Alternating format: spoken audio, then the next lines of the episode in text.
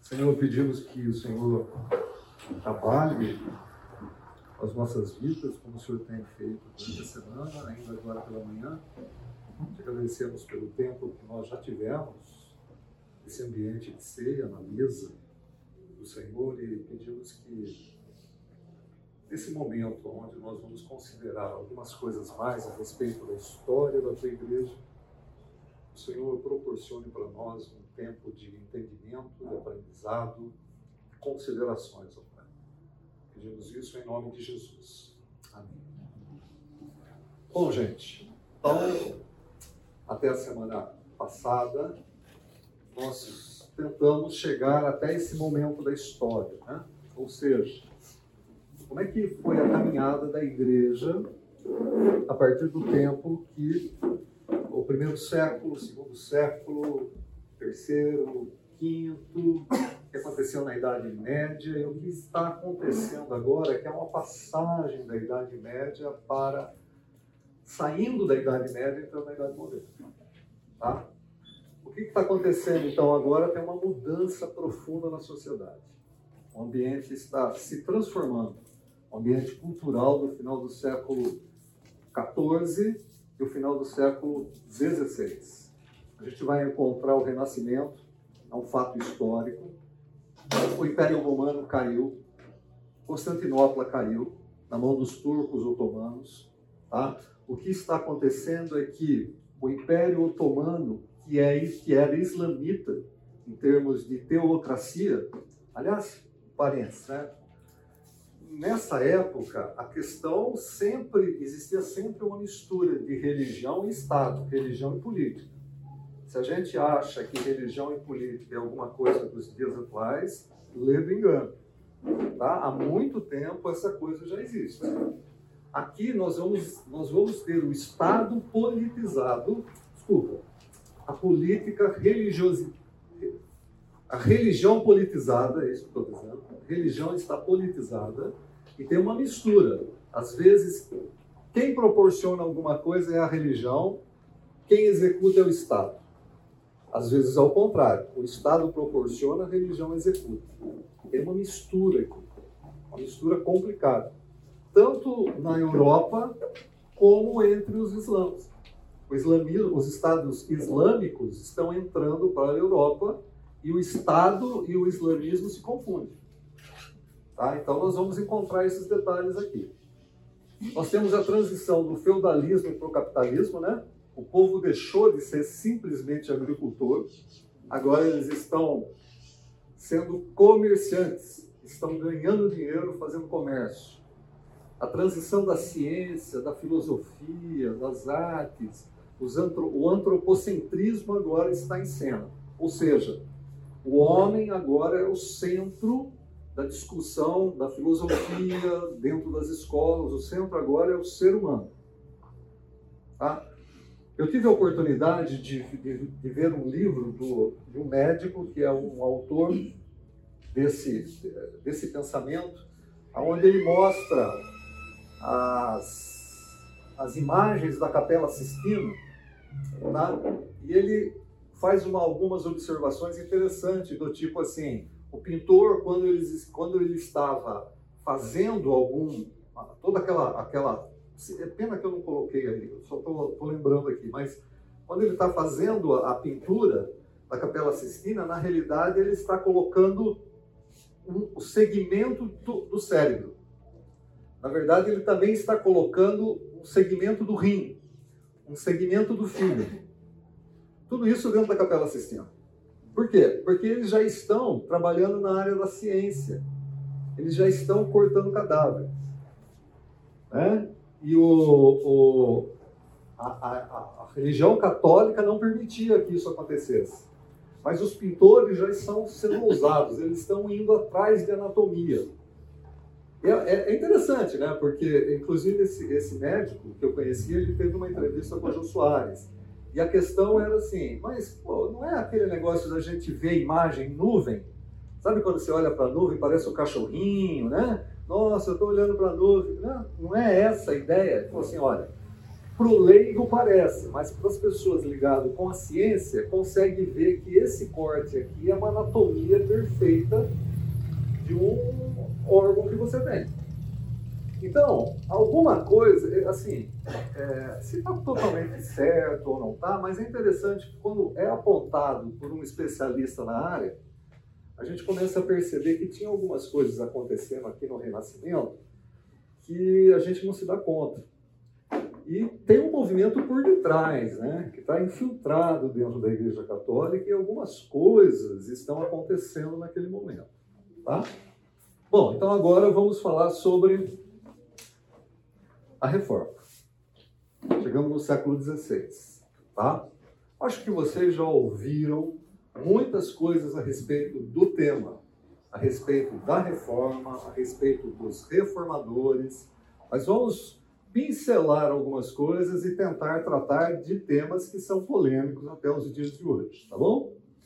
Basicamente, quem foram os expoentes reformadores?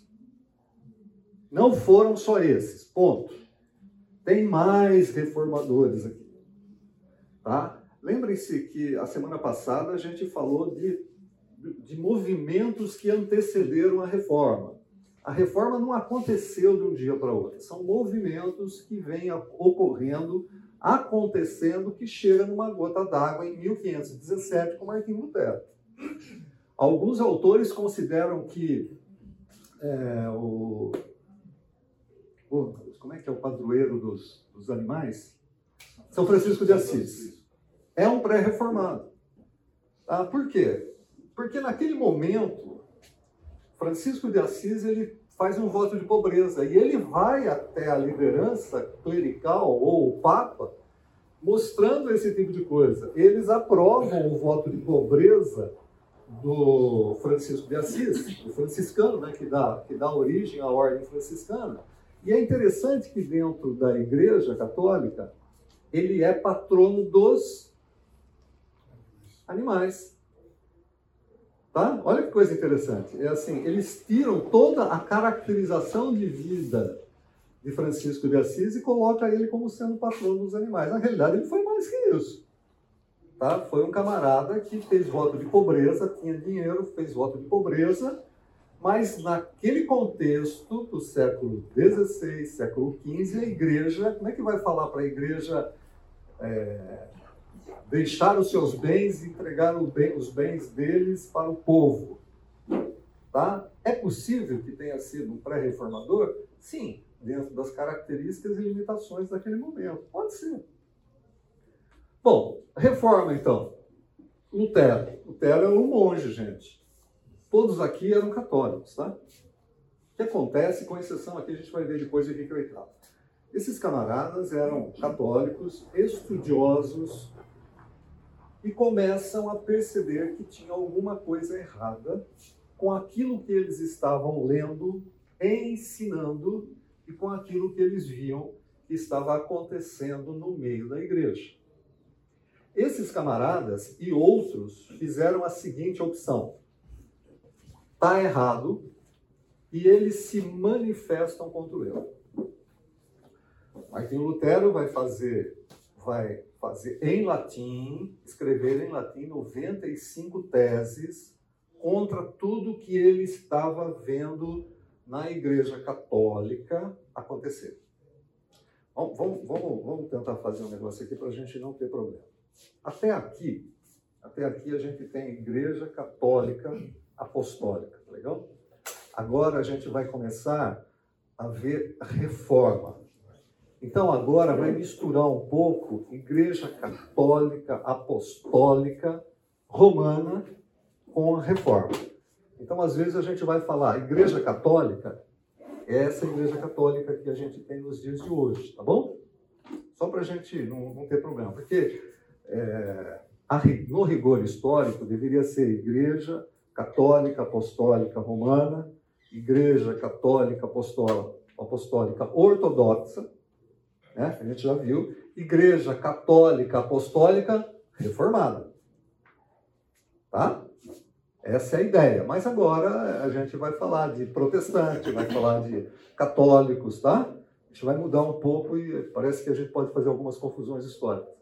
Muito bem, Lutero então vai escrever 95 teses em latim. Ele está na Alemanha, está escrevendo em latim e vai colocar na porta de uma catedral. Tá? É significativo isso. Por quê? Latim, quem lia? O pessoal ligado ao clero. O povo não tinha acesso a esse tipo de literatura. Tá? Então ele está fazendo um, ele está se pronunciando contra aquilo que ele estava vendo ligado com o clero. Muitas coisas estão escritas ali, escritas ali, mas assim, ele está falando contra a indulgência, ele está falando contra a, a vida, a maneira como os papas viviam, como a Igreja Católica vivia. Essa é a ideia. Ele não está defendendo doutrinas ali, mas ele está falando: olha, tem muita coisa errada aqui, está escrevendo o que está errado. Ok? Depois nós vamos ver Zuíglio, em Zurique, nós vamos ver é, Calvino, que vem um pouco depois de Zuíglio. Calvino é francês, tá legal? E ele foge para Genebra. Ele é francês e foge para Genebra.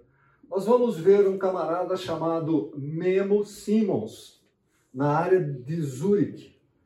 Por que esses camaradas são importantes para nós? Bom, porque é o seguinte: Lutero, além das 95 teses, ele também trabalha em questões doutrinárias.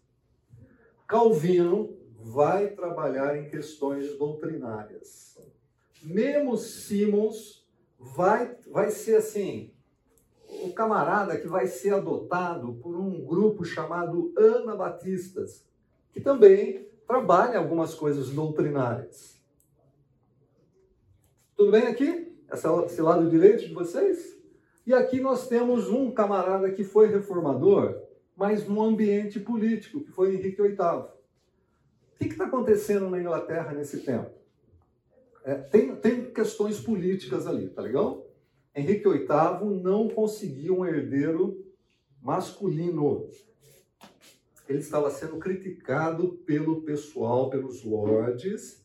Então ele decide se divorciar da mulher que ele tinha para casar com uma outra mulher. Para que isso acontecesse, lembrem-se, ou pelo menos vamos lembrar, Henrique VIII, ele era defensor do catolicismo. Mas para que isso acontecesse, era necessário que o Papa aprovasse essa decisão. Como o Papa não aprova esse tipo de conduta, ou não aprovou esse tipo de conduta, Henrique VIII rompeu com a Igreja Católica e ele se proclamou o chefe da Igreja Católica da Inglaterra. Percebem por que foi uma reforma? Foi político, mas foi reforma. Ou seja, a Igreja, o Papa não tem mais nada a ver com a Igreja Católica aqui da Inglaterra. A partir de agora, o chefe da igreja católica da Inglaterra sou eu, Henrique VIII. Esses movimentos estão acontecendo ao mesmo tempo. É claro, não é no mesmo ano, não é no mesmo dia, mas olha, em momentos muito próximos, 1517, 1525, 31, 33 e 31 lá com Henrique VIII. Então vocês imaginem ou tentem imaginar o que está acontecendo na Europa e Inglaterra nesse momento.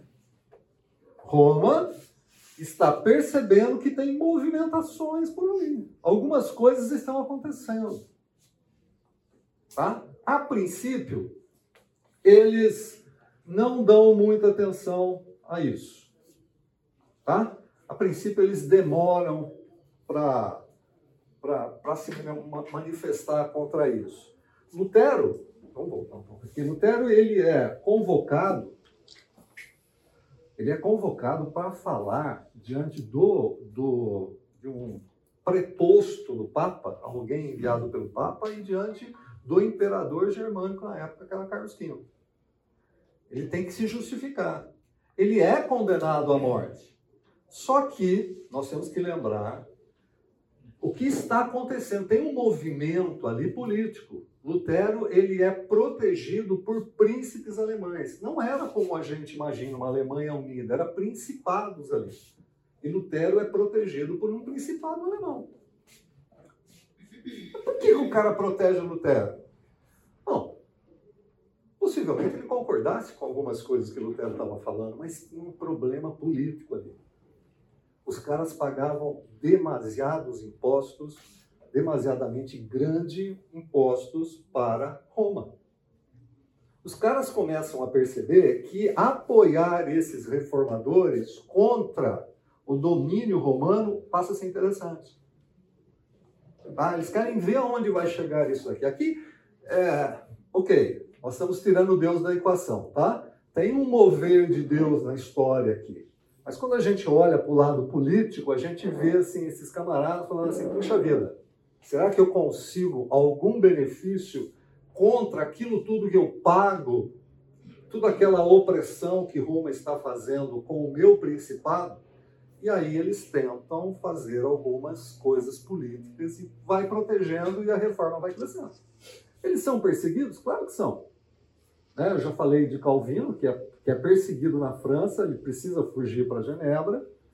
É, o, o, nosso amigo Zwinglio também é, é perseguido, então tem perseguição. Agora, o que é que acontece com os nossos reformadores? De uma maneira geral, de uma maneira geral, eles começam a todas as teses da reforma estão postuladas nessa questão. Somente fé, somente a graça, somente Cristo, somente as escrituras e somente a Deus devemos dar glória.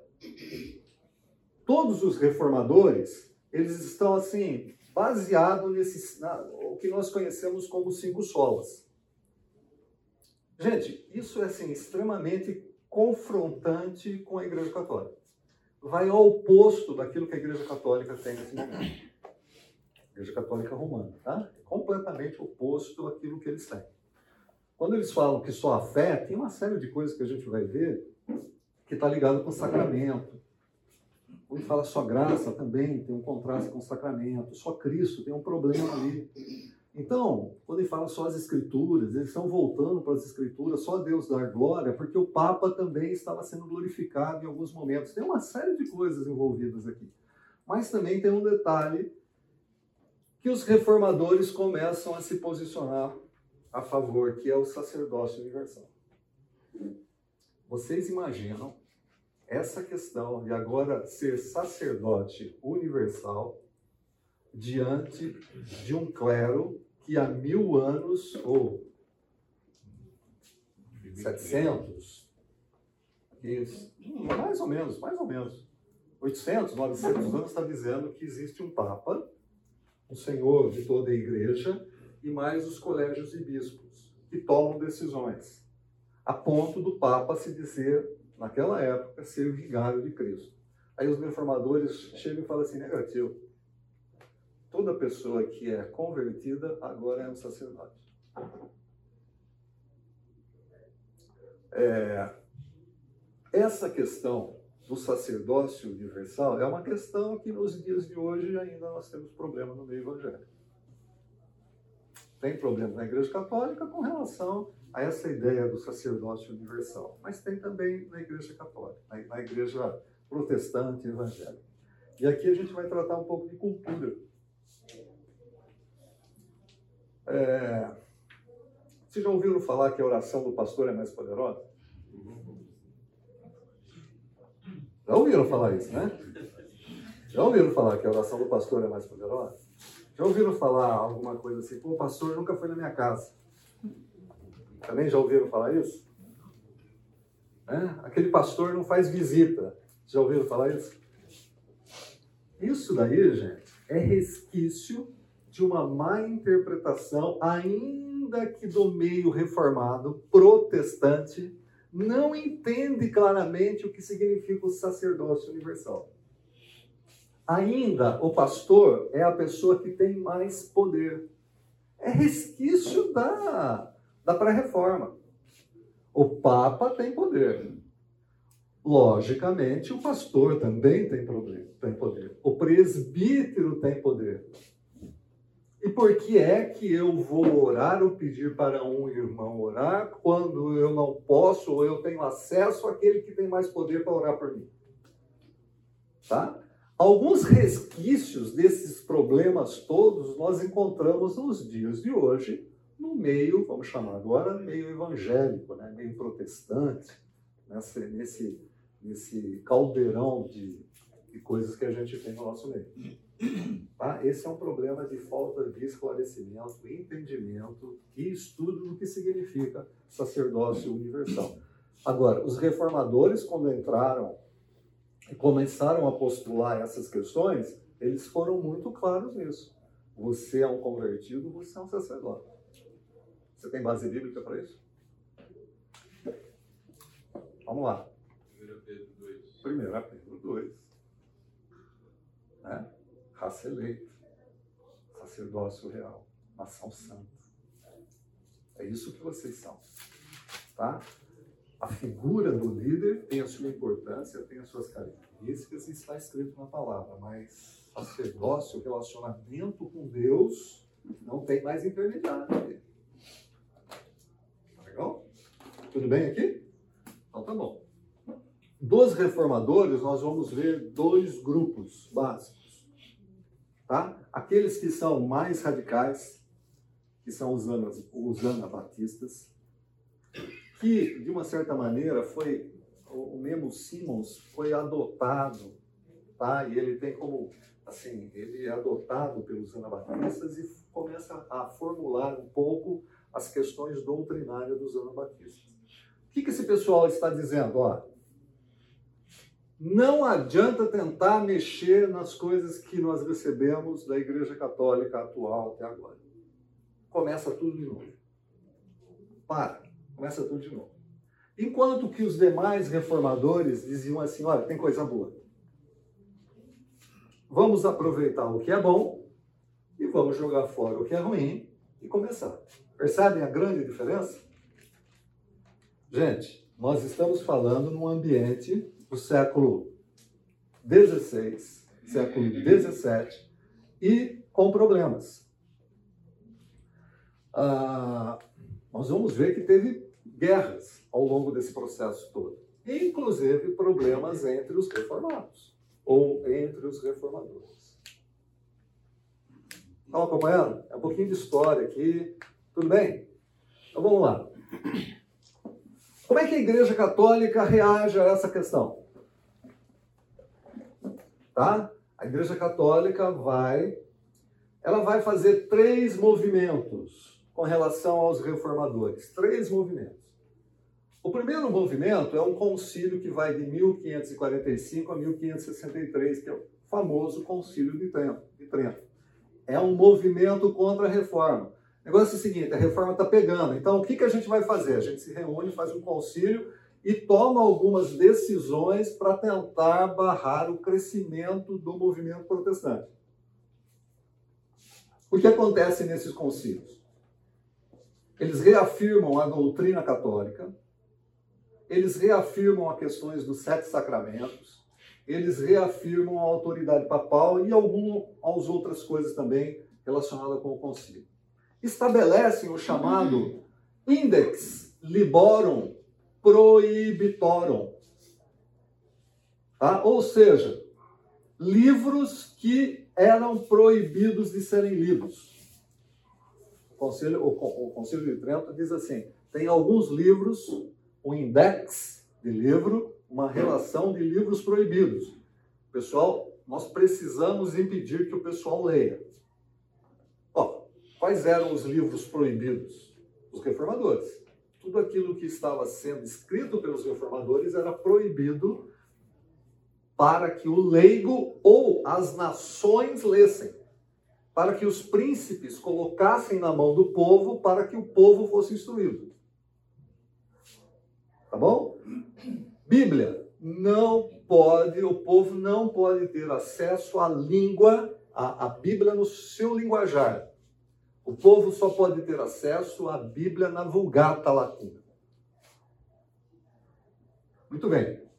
esse negócio do, do Index Librorum Prohibitorum, ele foi reeditado em 1948. Ó, eles, estavam dizendo assim em 48, tá? Tem mais livros aqui. Esse livro aqui agora vocês podem ler, mas tem mais livros proibidos. 1948, pós-guerra. Isso vai ser abolido, gente, em 1966. Essa relação de livros proibidos. Em, a partir de 1966, o católico já não tinha uma regra vinda do Vaticano dizendo que quais livros eles podiam ler ou não. É recente isso, hein? Abolição de alguma coisa que impede você de ter uma literatura que vá contrária à ideia católica, à ideia protestante, ou seja, acesso para você ter cultura, ainda que contrariando as suas ideias ou alguns princípios seus, 1966. Bom, eles vão ter mais um movimento importante, que é a criação da Companhia de Jesus. Já ouviram falar disso? Jesuítas. Tá? É, a criação da Companhia de Jesus foi um tiro certeiro deles. O que aconteceu? Os jesuítas eram homens delicados, cultos, tá? eles entram nas nações, eles perseguem os reformadores, tá? Eles têm um movimento missionário. Tem interesse por detrás? Tem. Tem algo legítimo? Tem também, mas tem um interesse por detrás. Eles fazem um movimento missionário na direção de povos que ainda não eram alcançados e que ainda não tinham sido alcançados pela reforma protestante e começam a pregar o catolicismo, começam a fazer catequese. Brasil, é isso. Quem chega com os portugueses em Brasil? Os jesuítas. O que acontece com o movimento que vem para o Brasil entre os holandeses protestantes e os franceses protestantes? O que aconteceu com o movimento protestante de Nassau no norte e os franceses aqui? O que aconteceu? Expulsos. Por quê? Política e religião tem movimento, os jesuítas estão presentes. Mas os jesuítas tiveram uma sacada muito interessante. Sabe o que eles começaram a fazer? Montar escolas. Tá? Eles começaram a montar escolas. Começaram a educar crianças, porque eles perceberam que educando crianças eles chegariam até os pais. E até hoje nós temos é, assim vestígios dessa educação, é claro que hoje tem em moldes muito diferentes tá? do, do, do movimento, do pensamento jesuíta. Alguém de vocês já estudou no liceu? O Liceu Salesiano? Escola Salesiana São José? Tá? São ótimas escolas. São ótimas escolas. Mas isso, gente, é fruto de um movimento de contra-reforma. Eles vêm trazendo educação e catequizando crianças e pais. Eu era coroinha no liceu. Eu fui coroinha, né? Eu fui coroinha no liceu. A gente assistia a missa, tá? Depois nós éramos catequizados e depois nós íamos jogar bola. Só jogava bola quem participava. Só jogava bola quem participasse da catequese. Certo? No domingo à tarde, nós tínhamos um, uma catequese e depois nós íamos assistir filmes no cinema do liceu. Percebem a ideia? Eles estão catequizando as crianças e depois eles estão dando alguma coisa que eles podem fazer e muito bem feito. Essa ideia é uma ideia que começa aqui na Contra-Reforma. Nós fazemos a mesma coisa, só que de uma outra maneira, mas nós fazemos a mesma coisa. Nós, nós convidamos jovens para ir um acampamento. Quando nós levamos os jovens para um acampamento, nós catequizamos. Nós pregamos o evangelho. Com a oportunidade, a gente vai um pouquinho mais para frente. E aí a gente dá oportunidade para jogar bola, para jogar, para fazer piscina. Percebem essa ideia? Essa ideia que a gente tem hoje é uma ideia que começa aqui na Contra-Reforma, do movimento da criação de Companhia de Jesus. Fizeram coisas erradas? Claro que fizeram. É. Perseguiram, mas eles foram levando a questão do evangelho para outros países, para outras nações. Com todas as distorções características da Igreja Católica da época, mas levaram o evangelho. O movimento reformado demorou muito para perceber que a função da reforma não era ficar dentro das paredes, era sair e evangelizar também. A gente vai ver movimento missionário dentro dos reformadores mais tempo, bem mais à frente na história. Tá? Mas os, os jesuítas começaram bem cedo. E também a Inquisição. A Inquisição foi difícil, gente. Tá? Ela já vinha desde o século XII, aqui ela se intensifica mais. Ou seja, pegou, pegou reformador, pegou é, protestante, que não quer voltar à fé católica, vai para a Inquisição. Vai morrer na água quente, vai ser jogado em óleo quente, vai para a fogueira, vai passar por todas aquelas, aquelas questões de roda, né? Os caras ficavam virados de costas uma roda. É um problema sério aqui. Tudo bem? Esse é o movimento da contra-reforma. Ah, vamos lá. Outras coisas que ocorreram aqui, conflitos, guerras. Tá? Vamos chamar a atenção de algumas dessas guerras. 1557, massacre de São Bartolomeu.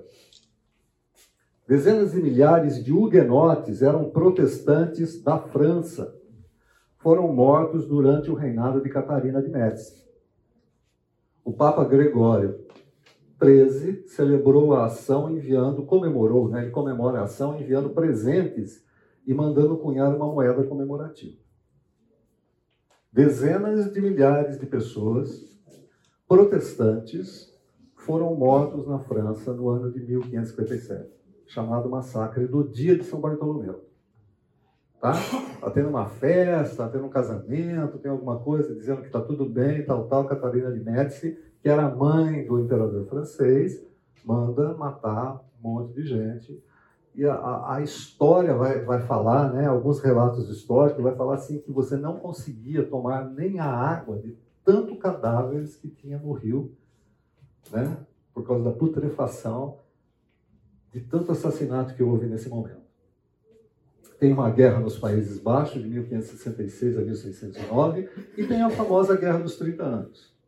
Tá? 1618 a 1648, na, na região da Boêmia e da Hungria, estima-se que de 10 a 20 milhões morreram.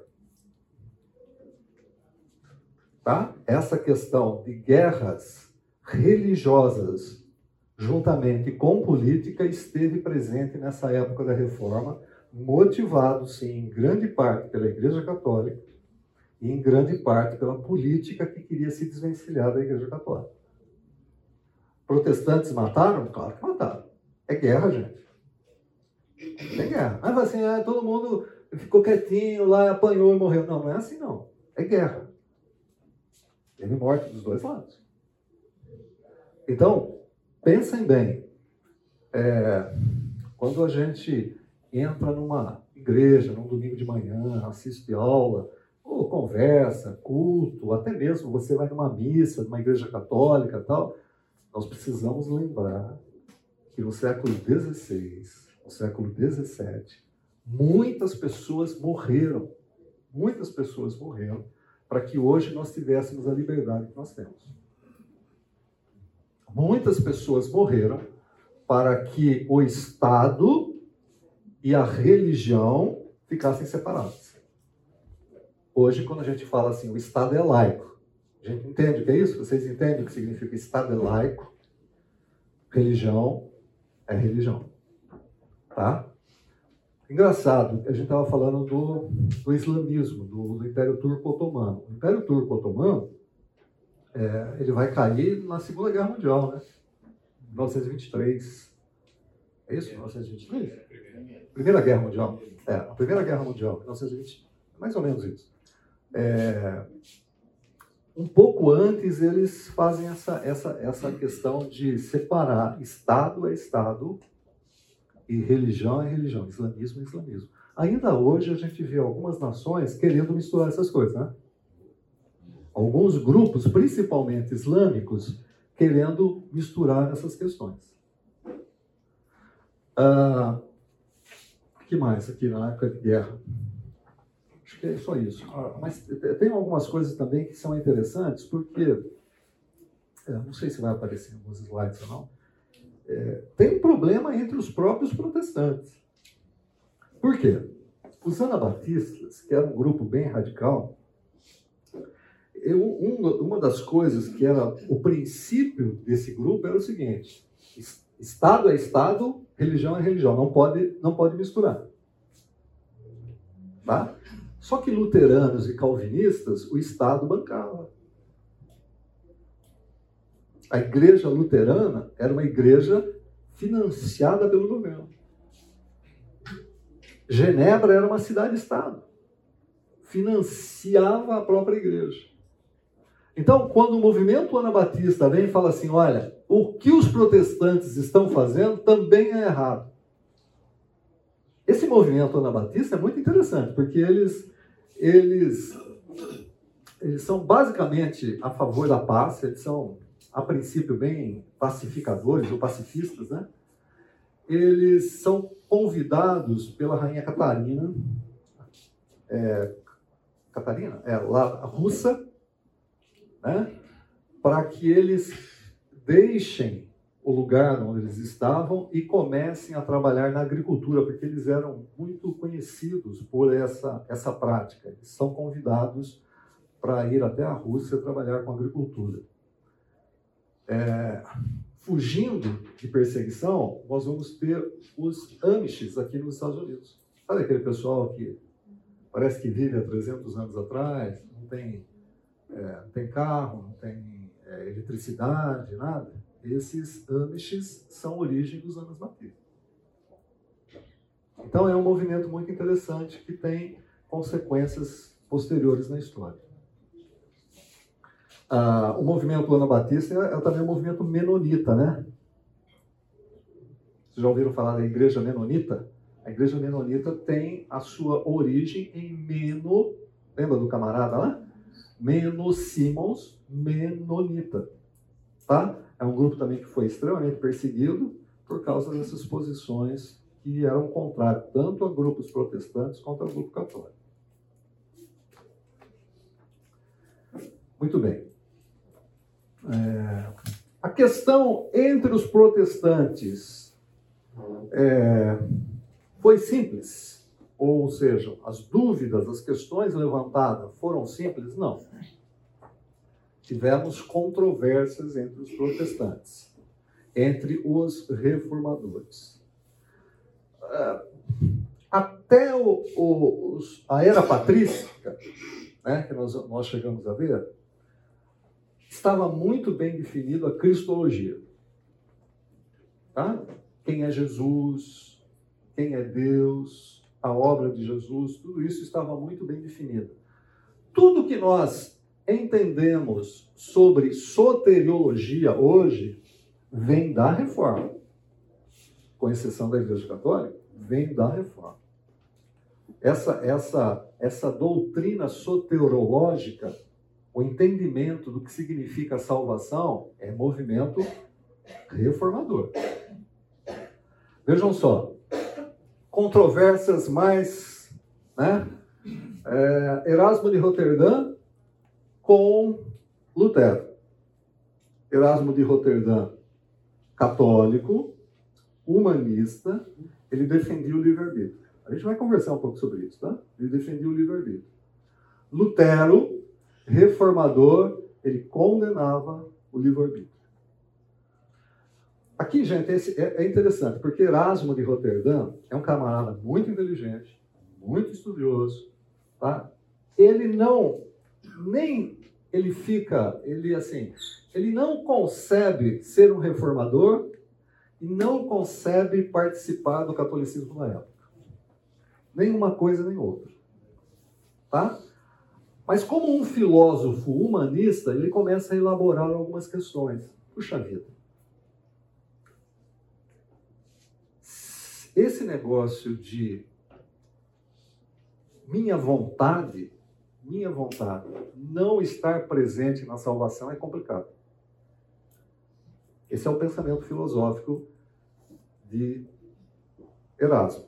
Tem alguma coisa para Erasmo que não fazia sentido a vontade do ser humano não participar do processo soteriológico, do processo de salvação.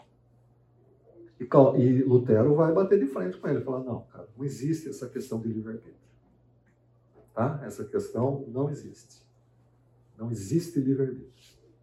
Depois, outra discussão importante, outra controvérsia importante, vai ser entre Armínio, Lutero e Calvino, sobre outras questões. Então, essas controvérsias vão fazer parte do escopo doutrinário dos reformadores. Ok até aqui? Estamos indo devagar, porque esse é um assunto que.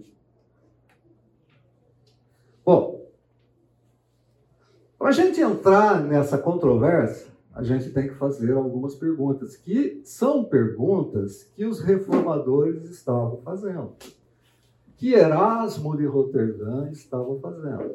Só que Erasmo faz a opção de mudar a Igreja Católica do lado de dentro.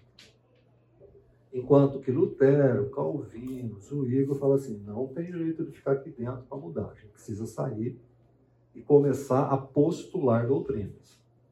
Ok? Então, quais eram as perguntas? Primeiro, o que é pecado?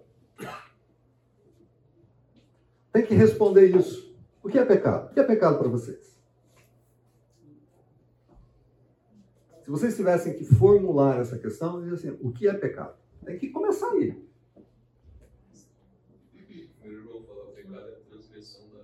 Ok. Transgressão da lei. Então, quando eu transgrido a lei de Deus, eu estou pecando. Tem mais alguma coisa que poderia ser mais abrangente quando a gente olha para o todo das Escrituras? que é pecado? Uma inconformidade com a imagem de Deus. Uma inconformidade com a imagem de Deus. É algo que é contrário ao caráter de Deus, ao todo de Deus. Uma das definições clássicas que a gente tem é a palavra arma, é, a, é aquela palavrinha que faz assim, a flecha né, do camarada que erra o alvo. Né? Quando o cara tem um alvo para acertar, ele erra o alvo, ele pecou. Percebe que agora ah, eu já não estou trabalhando mais com uma definição do versículo, estou trabalhando no âmbito da filosofia. O que é pecado? É tudo aquilo que vai contra o caráter, contra a imagem, contra aquilo que Deus se define ser como Ele é. Foi contra isso é pecado. Atirei a flecha e errei o alvo, é pecado. Então essa definição começou a ser exposta entre os reformadores. Ok, pessoal, vamos lá. Então nós temos que é, algumas perguntas que vão surgindo para que eles acabam com, com, respostas a essas perguntas eles acabam elaborando a doutrinas. Então, olha, como é que o pecado afetou o ser humano? Até que ponto o pecado afetou o ser humano? A ruptura, lá quando, no, no, em Gênesis capítulo 3, a gente vai ver que a, a teve uma ruptura com Deus, teve uma ruptura com o próximo e teve uma ruptura consigo mesmo, né? Agora, até que ponto o ser humano foi afetado pelo pecado? Outra coisa, a razão do ser humano foi afetada pelo pecado ou não? a razão foi afetada pelo pecado ou não? É, vocês estão dizendo isso assim, com muita convicção, né? Mas é, Tomás de Aquino dizia que não. Foi Tomás de Aquino, hein? Olha aqui ar. A razão do ser humano ainda não. O interior do ser humano, aquilo que faz ele decidir, está intacto. Então, tem algumas perguntas que vão sendo feitas e vão sendo respondidas, e não necessariamente de acordo com aquilo que você acha. Vai sendo respondido de acordo com aquilo que eles estão interpretando nas escrituras. Outra pergunta. E eu com isso tudo? E eu com essa história toda? Porque eu quero ver o meu problema. Eu sou pecador? Eu tenho responsabilidades também, assim como teve Adão? Essas são questões. Será que eu sou livre para mudar? Eu estou caminhando, eu sou livre para mudar? E vai ter a questão do livre-arbítrio. Até onde vai, de fato, o meu livre-arbítrio? É, baseado nisso, é o seguinte, eu ouvindo, né? É, você tem a, a, a, liberdade de expressão, porque você, você vai manifestar o seu coração, o seu eu. Essa é a manifestação que nós temos. Se você tem o Espírito Santo, se você realmente está convertido, tem sua fé, você vai manifestar isso é, nas suas atitudes. Mas se você tem lá aquelas coisas todas, você vai manifestar aquilo que está dentro de você. Uhum. Tá. Essa manifestação de liberdade. Tá. Ah, será que eu consigo ser verdadeiramente livre? Será que eu consigo ser verdadeiramente? Eu tenho, eu tenho condição de ser livre? Será que o pecado afetou de fato a minha vontade ou não afetou? Quando o homem caiu, essa é uma pergunta interessante. Quando o homem caiu, o que foi que quebrou? O que na realidade quebrou quando o homem caiu? E como é que eu consigo sair dessa situação? Essas são perguntas que estavam sendo levantadas para definir a questão da salvação e da soteriologia. Agora, nós temos 500 anos de discussão, mais um pouco, tá? Possivelmente, você interprete determinadas coisas com um olho ou com outro olho com aquilo que você aprendeu ou com aquilo que você aprendeu de uma maneira ou aprendeu de outra forma. Tá? Então vamos lá. O que diziam os nossos reformadores, Armínio, Lutero e Calvino? Tá? O que diziam esses reformadores? Bom, vamos lá, né, gente? É, Deixa eu ver se eu coloquei no slide para você, senão a gente precisa trabalhar uma questão. É, Armínio era um camarada que ele, estudioso, professor, tá? É, estudioso das escrituras, ele começa a formular algumas questões que vão ser confrontadas por Calvino. Os discípulos dele, de, de, de Armínio, vão trabalhar com cinco pontos. Tá? E vão levar isso no sínodo chamado Sínodo de Dor, em 1608. Lá eles vão expor o pensamento deles a respeito de arbítrio, eleição, justificação, conversão e perseverança. O pensamento de Armínio, junto com o pensamento do grupo dos discípulos de Armínio, é rejeitado pelo Sínodo de Dor. E eles mostram, formulam o que é que pensam o pessoal do Sínodo de Dor, que é o pensamento calvinista. Então, olha, nesse quadro aqui a gente pode trabalhar um pouco essa questão. Temas: arbítrio, eleição, justificação, conversão e perseverança. Como é que Armínio pensava a respeito de arbítrio? O pensamento dele era o seguinte: realmente tem uma depravação total. O ser humano, Adão, quando pecou, a natureza dele ficou depravada. O ser humano, quando, quando nasce, tem uma natureza depravada. Em consequência do pecado de Adão e de Eva, o ser humano tem uma natureza depravada e depravada totalmente. Não existe nada de bom no ser humano. É isso que pensava ouvindo a, a Armin. Só que, só que ele tem a possibilidade de livremente optar, porque o arbítrio dele ainda não foi contaminado pela depravação. A razão dele não está contaminada pela depravação. Lutero dizia o seguinte: não, negativo. O ser humano caiu, tudo, tudo está contaminado pela depravação total. E ele não tem livre-arbítrio. O ser humano não tem livre-arbítrio. Ele não consegue. Nós estamos falando, gente, presta atenção, nós estamos falando de salvação, tá legal? Nós estamos falando qual roupa que você vai vestir hoje. Tá certo? Nós estamos falando de salvação, soteriologia. O ser humano, segundo Lutero, não tem livre-arbítrio. E Calvino dizia assim: realmente, depravado totalmente e sem livre-arbítrio. Lutero e Calvino concordavam nesse assunto, diferente de Arminio. E diferente de Pelágio. Vocês lembram que a gente falou sobre Pelágio e Agostinho lá? Diferente de Pelágio. Segura aí. Eleição. Muito bem, eleição. Afinal de contas, para Armínio, a eleição era condicional. A eleição para Armínio era condicional. Ela estava baseada na fé. Se eu tenho livre-arbítrio, então a minha eleição está baseada na fé.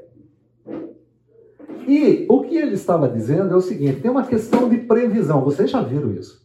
Tem uma questão de previsão. Deus, na sua onisciência, sabe quem vai aceitar e sabendo quem vai aceitar, ele elege. Já ouviram isso? Isso é arminho. Às vezes você é presbiteriano, às vezes você é batista, às vezes você é calvinista, mas quando chega a determinado momento você, você vai postular Armínio. Porque é, é, é, difícil, tem algumas coisas complicadas. Você vai postular Armínio. Então, olha, Deus já sabe lá, por causa da sua onisciência, então, como ele já sabe, ele vai eleger aquilo que vai, aquele que vai aceitar. Lutero dizia assim: não, a eleição é incondicional. A eleição é incondicional. Mas a eleição para salvação é incondicional, mas somente para salvação. Olha Calvino que diz assim: eleição é incondicional. Deus aceita quem ele quer. Deus elege quem ele quer. Elege para ser salvo e elege para ir para o inferno, quem ele quer. Justificação. Para Armínio. A justificação para Armínio é o seguinte: era para todos os que creem. No pensamento arminiano, quem é justificado? Todos aqueles que creem. No pensamento de Lutério, para todos os que creem. No pensamento de Calvino, limitada para os eleitos. Então vamos lá, tentar entender isso daqui. Deus elegeu, esse pessoal aqui está eleito para a eternidade. A salvação por meio de Jesus, a justificação por meio de Jesus, ela foi para toda a humanidade, mas foi eficaz para aqueles que são salvos. Por quê? Porque senão Cristo morreu em vão. E a morte de Jesus não foi em vão. Armínio dizia o seguinte: não, foi para todos. Quem crê vai ser salvo. Conversão. A conversão para Armínio tem a questão. Vocês já ouviram isso, sinergismo e monergismo? Sinergismo, né? É, é o homem vai agir junto com Deus. Monergismo é só Deus agindo. Então, na questão da conversão, tem a questão sinergi, do sinergismo. Tem o livre-arbítrio e tem uma ação de Deus. Armínio dizia assim: tem o livre-arbítrio, mas tem que ter uma ação de Deus, porque o homem sozinho ele não consegue ir até Deus. Precisa Deus vir até ele. Quando Deus vem para ele, ele tem a liberdade, o livre-arbítrio de dizer sim ou não. Lutero é monergista, assim como Calvino. O que Lutero diz é assim: a graça é resistível. Lutero diz assim: você pode resistir à graça. Mas a graça só pode ser chegar até você através do evangelho e confirmada pelos sacramentos. Lutero dizia assim: a graça é resistível. Você pode resistir à graça, mas ela tem que chegar até você. Como é que ela chega? Através do Evangelho, pregação das boas novas. E vai ser confirmada pelos sacramentos, pelos elementos do sacramento. Que é um meio de graça, né, gente? Sacramento, vamos trabalhar um pouco essa questão. Calvino, monergista, só Deus e Calvino dizia assim: é irresistível. Quando a graça chega, o ser humano não consegue resistir à graça. A graça chegou no ser humano, o cara não consegue resistir à graça. Perseverança. Armínio. A perseverança dos santos, ela é condicionada à fé contínua. E o cara pode se apostatar. Ou seja, o cara é salvo, mas amanhã ele diz assim: não quero mais ser salvo. E ele pode se apostatar. Isso que os seguidores dele falaram. Esse Armínio aqui. Os seguidores. Não que ele próprio afirmou. É assim, tem uma, tem uma evolução entre o que Armínio falou e entre os que os seguidores falaram. Mas isso é a básica. É básico. Tá? é condicionada à fé continuada, né? ou seja, para eu ser salvo eu tenho que continuar na fé. Quando eu estou fora da fé, eu, perdi, eu posso perder minha salvação. Deixa eu fazer uma perguntinha que me ocorreu agora. Então, para Armínio, para essa linha arminiana, é, eu não sou capaz de me salvar, é, então eu preciso da obra de Cristo, e mas sou capaz de perder a salvação. Quem mantém a salvação, então, sou eu. Não. Se depender de Deus, ele mantém, mas se depender de você, não. Eu consigo estragar o que. Eu, eu consigo estragar o que Deus fez. Tá. Gente, é, tem muito conceito humanista. O que está no centro aqui? O homem, percebem? O homem, Deus, a, a, a, o movimento é sempre assim: Deus o homem só pode ser salvo se Deus chegar até ele. Ele não pode, ele não consegue sozinho chegar até Deus. Tá tudo bem. Ele Deus tem que chegar até ele. Quando ele chega, o livre-arbítrio dele fala assim: ok, aí ele é salvo. Nessa caminhada, ele pode falar assim: não quero mais. Se depender de Deus, Deus segura a salvação. Mas como depende também dele, ele pode dizer assim: não quero mais. O arminiano, ele tem um poder humano maior que o calvinismo, por exemplo. Né? Uma interferência humana muito maior muito maior. O livre-arbítrio está presente, que é, eu acho, extremamente lógico. Eu acho lógico. Se eu tenho livre-arbítrio para falar sim, eu tenho livre-arbítrio para falar não. Para mim está tudo ok aqui em termos de lógica. A coluna ali está toda coerente entre si. Está tudo coerente entre si. Lutero. O cara pode cair da graça. É possível. Lutero também pensava que o cara pode cair da graça. Deus firma, mas o cara pode cair da graça. Armínio, ah, desculpa, Calvino, negativo. Uma vez salvo, salvo para sempre. Não interessa. Você jamais vai cair da graça. Então, se vocês pararem para ver essa coluna aqui, as, as três colunas, é o seguinte: pensamento de Armínio bate de cima embaixo. Calvino bate de cima e embaixo. Lutero tem coisa aqui que. Não tem? Tem coisa que né, ele tá for... tem coisa que não, não, não tem coerência aqui. Tem- Parece que ele está trabalhando com questões e. né? Se você olhar, olha, Armínio, depravação total, livre-arbítrio. Depravação total sem livre-arbítrio. Gente, está batendo pensamento filosófico e doutrinário de Armínio e de Calvino. Parece que Lutero tem algumas questões. Quando eu estava fazendo esse quadro, eu falei assim, mas não está batendo esse negócio de Lutero. Eu preciso, eu preciso ver mais questões sobre Lutero. Mas aí você pega o pensamento de Lutero, é isso aí mesmo. Tem algumas questões que parece que não estavam Mas, bem então, mas definidas. parece mais Agostinho também, né? Assim, parece que a- o pensamento do cara em entender Deus e se entender tá sempre faltando alguma pecinha, sempre uma luta. Tá. Por quê? Porque tem sacramento na história. Tem o meio de graça na história. Tá? É, nós precisamos entender que esses camaradas, eles eram católicos, estudiosos, eles estão saindo do catolicismo, estão montando uma doutrina, estabelecendo uma maneira de pensar sobre salvação, tá? E eles têm o ranço ainda de tudo que eles têm pensado, tudo que eles têm aprendido, tudo que eles têm guardado. Se vocês pe- pensarem no livre-arbítrio, vocês vão encontrar textos que falam sobre o livre-arbítrio na questão de Armínio.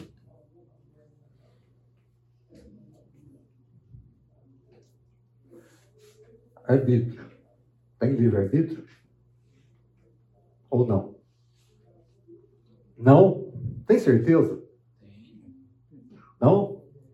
Então por que, que Jesus diz assim? Vinde a mim, vós os que estão cansados e sobrecarregados, e eu vos aliviarei. Tomai sobre vós o meu jugo e aprendei de mim, porque eu sou manso e humilde de coração. É um convite ou não? Ué, Mas aí ele diz que só podem ver a mim o Pai. Aqueles que o Pai mas tem um convite aí, não tem? Paulo também fala desenvolver os dons, desenvolver a fé, desenvolver a perseverança. Tem um convite aí, não tem? Responsabilidade minha. Em compensação, livre-arbítrio, quando você vai lá para Efésios, fala que você é eleito, fala que você é predestinado. Se você vai lá para Romanos, capítulo 8, você vai ver que ele diz assim: olha, aquele a quem ele chamou, verbo no passado, a esse justificou. A quem justificou, a esse não. Romanos 8, 25. Como é que está aqui que fala? Aqui.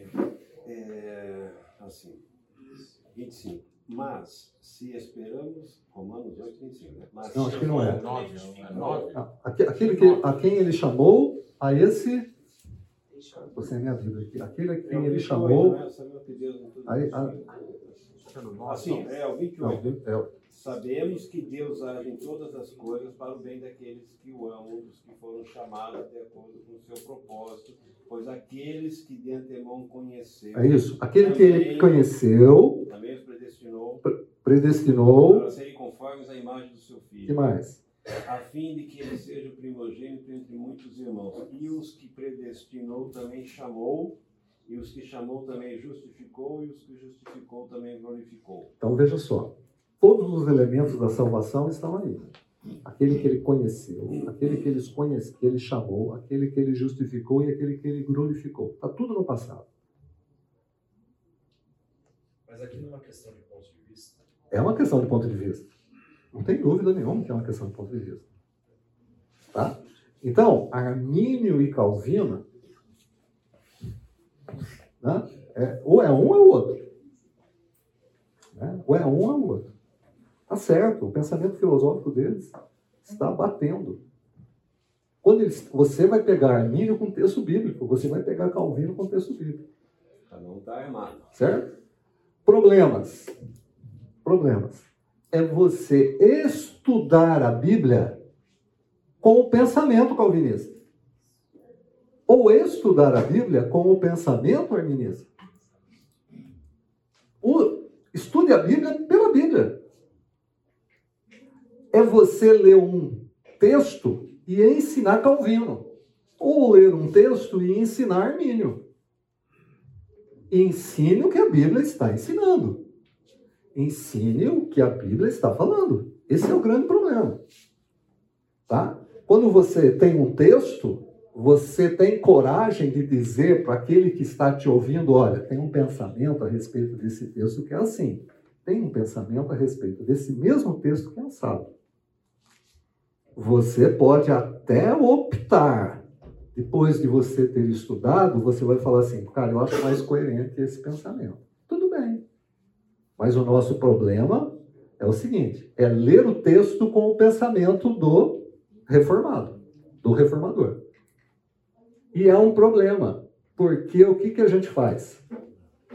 A gente joga luz no texto em função do que o camarada postulou no passado.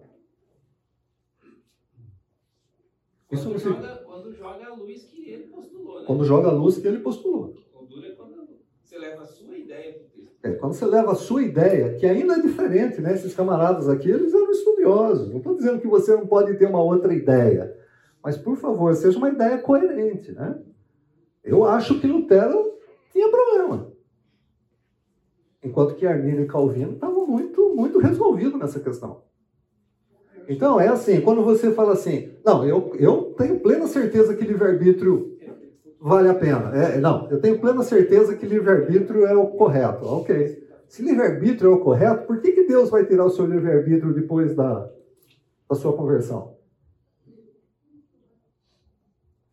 Então Deus deixa você com livre-arbítrio até você se converter. Depois que você se converter, você não tem mais o livre-arbítrio. Deus fala assim: acabou o seu livre-arbítrio. Mas Agora- Até isso o cara poderia justificar bem, talvez seja justificativo. Que assim, agora eu sou dele. Tudo bem, mas quando você fala em termos de salvação, você- salvação, gente, eh, você tem que falar sobre salva, salvação, você tem que falar sobre escolha, você tem que falar sobre, eh, sobre a justificação e tem que falar sobre glorificação. São, é, É conjunto. é um conjunto de coisas.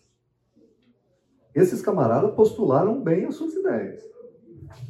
É difícil? É. Vamos lá, é difícil. Tá? É difícil. Eu vi o. o ouvi o Nicodemos falar sobre essa questão, e ele diz assim: olha, é, Nicodemos, calvinista, presbiteriano, tá legal? A questão, ele acha assim, olha, ele acha que na eternidade a gente vai ter essa questão. É uma porta. Quando você entra nessa porta, está escrito assim: Vinde a mim, vós todos que estão cansados. Aí você entra na porta. Quando você olha para trás, está escrito assim: Não foram vocês que me escolheram, foram eu que escolhi vocês. Fui eu que escolhi vocês. João falava 15. isso. Hã? Carlos Oswaldo também defendia essa. Por quê? Cara, é difícil. Agora, é, nós convivemos, e aqui tem uma, uma, uma, uma colocação do Luiz Saião que eu acho muito legal. Nós convivemos com as seguintes doutrinas que são complicadas para nós. Doutrina da hipostasia, ou seja, Jesus é completamente Deus e completamente homem. Você consegue entender plenamente isso? Você consegue, de fato, você, você consegue falar, pegar texto e falar assim, olha, tá aqui, tá aqui. Tá bom. A igreja lá no passado falou assim, 100% Deus e 100% homem. Você olha os textos, você vai falar assim, 100% Deus, 100% homem. Por que, que tinha que ser homem? Por que, que tinha que ser Deus? Você vai justificar. Mas você de fato entende isso? Entende. Você entende a trindade? Um mais um mais um é igual a um. Você de fato entende? Você co- consegue entender isso? Está dentro do, do seu, da sua razão esse negócio? Então por que você não consegue ter esse problema aqui da mesma maneira como você não consegue entender as duas pessoas, né? Jesus completamente Deus, completamente homem e a trindade? Na verdade, assim, ah, o livre-arbítrio não é sinônimo com a responsabilidade humana. Porque Não. o calvinista, ele afirma a responsabilidade humana. Sim. Ou seja, o, o, a- o homem fazendo escolhas, tomando decisões e sendo responsável por isso. É que o livre-arbítrio tem um, um- no sentido dessa liberdade de escolha e não ir afetada. Não, não, não. É assim, é, o livre-arbítrio tem a responsabilidade humana também. Sim, Cara, sim, você, mas você, é- você, tem, você tem condição de dizer sim ou não, mas você tem responsabilidade nesse Sim, problema. sim.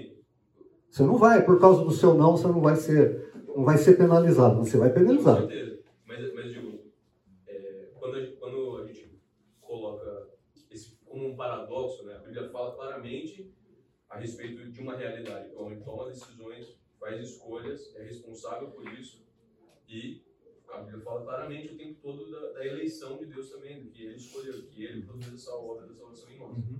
Isso, essas duas coisas estão no calvinismo. Então, talvez. Elas não estão no, no arminianismo. É, a- porque o livre-arbítrio não é sinônimo da responsabilidade humana. Ou seja, o, esse dilema, esse paradoxo, não é entre o que Armínio disse e o que Calvino disse, ah, as duas coisas são verdade, estão na Bíblia e convivem. Não, é, o livre-arbítrio não é sinônimo da responsabilidade humana. A responsabilidade humana, por exemplo, tá Ela existe nos dois. Venham a mim, Ok, creiam, arrependam-se, tudo isso está na Bíblia, ok. mas o calvinismo não se opõe, não é quando, quando fala sem livre-arbítrio, não está se opondo a esses textos nem a responsabilidade. Não, não, não, não, não. Responsabilidade humana tem para os dois, mas vocês são responsáveis pelo pecado. Por quê? Porque tanto Armínio como Calvino assim, caiu, caiu, cara. E o paradoxo está aí? O paradoxo tá aí. responsabilidade Porque, é, para Calvino e para os calvinistas mais assim, é o seguinte, cara, você vai ser, se você vai ser salvo, você vai ser salvo. Não interessa, acabou.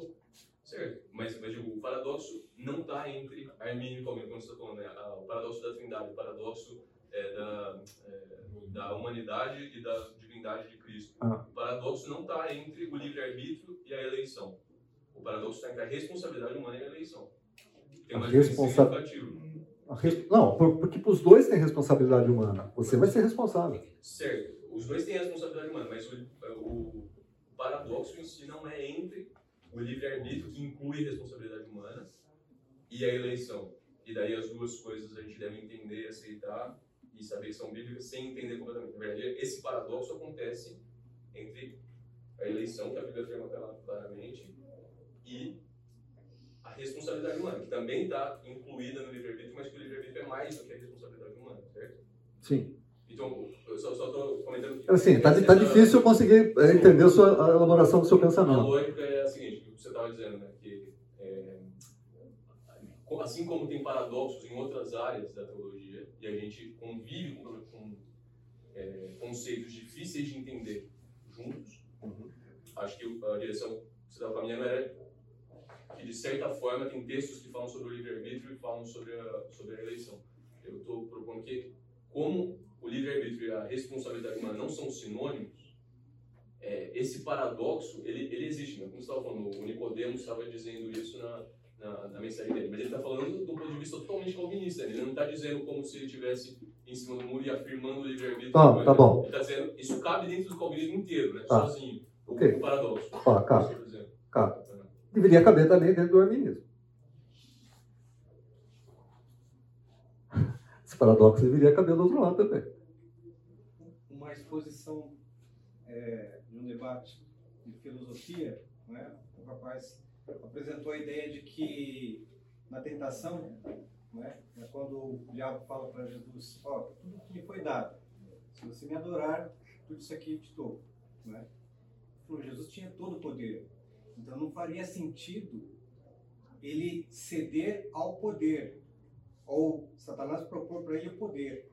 E sim, o que Satanás estava propondo para ele seria o livre-arbítrio do, do ser humano. Então, tudo isso aqui, eles podem te adorar, se Uhum. você me adorar. Eu achei que fazia bem sentido e cai na ideia do, do arminianismo. Tá. Gente, assim, é, é muito legal, né? Não dá tempo. A gente poder pegar vários textos para a gente trabalhar essa questão, vários textos para mostrar, mas é assim, é muito demorado. Ah, mais uns 500 anos. Mais uns 500 anos. Agora, deixa eu mostrar para vocês uma coisa que é, é assim. é, Veja só as comparações aqui. Pelágio, século V. O pe- Tem o pecado original de Adão, a culpa de Adão não me atingiu, porque esse pensamento está dentro de Calvino ou dentro de Armínio. Ó, a culpa de Adão não me atinge. A culpa de Adão é culpa de Adão. O Pelágio pensava assim: culpa de Adão é culpa de Adão. A culpa minha é culpa minha. A natureza pecaminosa de Adão não me atingiu. A natureza pecaminosa de Adão era a natureza pecaminosa dele. A minha, a minha questão hoje é a minha questão hoje. O que aconteceu com Adão não me atinge. Isso era Pelágio. Tem um pessoal do teísmo aberto que pensa assim, ó, o Clark Pinocchio, com relação ao pecado original de Adão. A culpa de Adão não me atinge também, tá vendo? Como, como, como é, Pelágio. A natureza pecaminosa de Adão também não me atinge. Mas o problema é a depravação social ou cultural. O camarada que nasce num ambiente. Segunda Guerra Mundial. O menino nasceu em 1939. Foi educado, foi ensinado para ser anti-judeu, todas aquelas ideias lá. Quando ele cresceu, ele cresceu o quê? Nazista. O camarada está dizendo o seguinte: o teísmo aberto diz o problema não é do camarada, é a cultura. A cultura está com problema. Armínio, pecado original de Adão, também a mesma coisa. A culpa de Adão não me atinge, a natureza pecaminosa de Adão me atingiu. Tá? Calvino, Culpa de Adão me atingiu, natureza pecaminosa de Adão me atingiu. Ok, o que, que nós vemos depois? Olha aqui, tradição reformada. Luteranos, calvinistas, presbiterianos, batistas, congregacionais. Faz parte dessa tradição reformada. Menonitas, né? o Menonita, também faz parte dessa tradição reformada, apesar de ser o nosso amigo lá, ou menos simples. Tradição arminiana, wesleyano, metodistas, batistas, nazarenos, pentecostais e renovados. Os batistas estão com os pés nas ruas da Você vai encontrar batista de tradição reformada. Eles não são luteranos. Eles não são luteranos. Mas você, ah, aqui, mas você vai encontrar batista também de tradição arminiano. Você vai ter batista que fala sobre livre-arbítrio, vai, vai optar por, por Armínio, e tem batistas que vai falar de Calvino. Tem batista calvinista. Se perguntar se o Sidão é. Perguntar para o Sidão. Ah, hoje não. ah, depois nós temos uma outra tradição que entrou nessa, nessa questão teológica, a tradição liberal no iluminismo chegou uma tradição liberal e dizendo assim esse negócio que a Bíblia está falando sobre pecado, sobre a baleia ter engolido o Jonas, esse negócio não é, não é verdade. Isso aí é questão liberal. Entrou tanto na tradição reformada como entrou na tradição arminiana. Aí, tanto na tradição reformada como em arminiana, na arminiana vem a tradição fundamentalista. A tradição fundamentalista diz assim, cara, eu não quero saber se a Bíblia fala que o peixe engoliu o camarada, engoliu o camarada, ponto final. É, peixe é peixe, engoliu. E baleia não é peixe. E baleia não é peixe. Então, o, o, o, o fundamentalista, ele esquece. Ele é completamente contrário ao liberalismo. E aí, gente, a gente vai entrar na tradição carismática. Ela chega tanto na tradição reformada como chega na tradição arminiana. Por isso você vai encontrar calvinista carismático, eh, batista carismático, você vai encontrar. Bom, metodista, de uma certa maneira, já é carismático, né? Porque é Wesley. Tá bom? Vocês são mais liberais do que. É. Aí já vem outro problema do liberalismo. Talvez para avançar um pouquinho, com tanto teólogo anglicano que a gente gosta da igreja, a igreja anglicana também está dividida entre as duas a igreja, a igreja, a igreja anglicana, boa, boa, boa colocação. A igreja anglicana, ela começa lá com Henrique VIII, depois ela tem uma perseguição com a filha de Henrique VIII e depois ela tem uma, uma, uma restauração para o protestantismo com Elizabeth. Tá? É, tem até filme sobre isso, né? A Rainha, Rainha Virgem, alguma coisa desse tipo. É, é reformado que faltou anglicano. Então, A mas anglicana é reformada. Não, mas- Ela, ela, ela, ela pega o- todo, todos. Então, entre a tradição ah, reformada a É, reformada. A anglicana passa a ser reformada e a gente conhece também por episcopal. Fora da Inglaterra, a gente conhece como episcopal. Além de ver assim, bispo, episcopal. Assim, mas a alta igreja anglicana ainda é muito católica. Não, não é católica, não. Não. Não, não São reformados. Eles têm é, um, um modelo parecido com a igreja católica, mas não é católica, é reformado. Tem vestes, tá? Mas é, é reformado. Tem o livro de oração, a liturgia, tudo mais, mas eles são reformados. Pensamento é reformado, tem, não tem nada a ver com o catolicismo. Fora isso daqui, gente, a gente vai ver, é, inclusive aqui, os pentecostais, nós estamos falando é, Assembleia de Deus, congregação cristã, tá? Depois aqui vai ter divisão também entre os pentecostais, tá bom? A gente vai encontrar no comecinho do século XX aqui, metade do século XX, né? A gente vai encontrar é, Deus é amor, Deus, Deus, Deus vivo, tem uma série de denominações aqui. Que vai, vai assim, vai, vai, vai ramificando, tá? Mas essa. E aqui, gente, é- agora aqui acontece o seguinte: Igreja Católica, lembra que eu estava falando no começo? Igreja Católica, Igreja Protestante. Dentro do catolicismo também tem um alguns probleminhas lá. Probleminhas assim.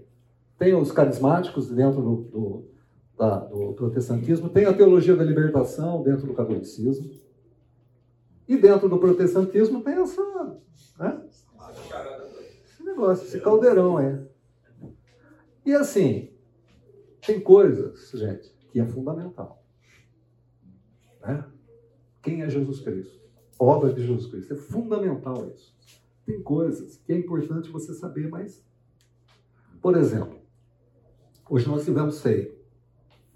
Qual é o pensamento da ceia dos batistas? Memorial. Memorial. Tá legal? Memorial. Estamos fazendo isso em memória de memorial. Qual é o pensamento de ceia do presbiteriano? Sacramento. Lei de graça. Qual é o pensamento de ceia do, do Nazareno? Sacramento. Lei de graça. Tá? É importante saber, é importante saber, mas tem problema nenhum. Se você estiver participando de uma ceia lá, participando de uma ceia ali, não tem problema nenhum. Agora, se você estiver falando que você tem comunhão com o pessoal do. Oh, esqueci aqui. A, a, Testemunho de Jeová?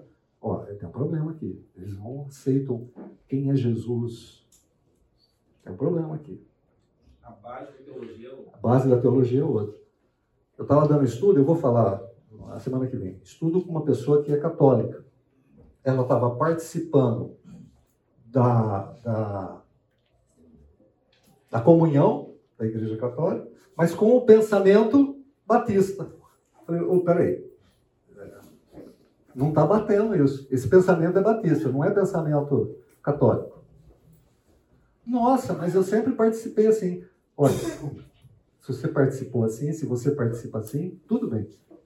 Não sou eu que vou falar, mas o pensamento que você tem não é católico, é batista. Então é importante a gente ler, é importante a gente entender, é importante a gente compreender. Semana que vem a gente começa a falar um pouco dessas diferenças, tá legal?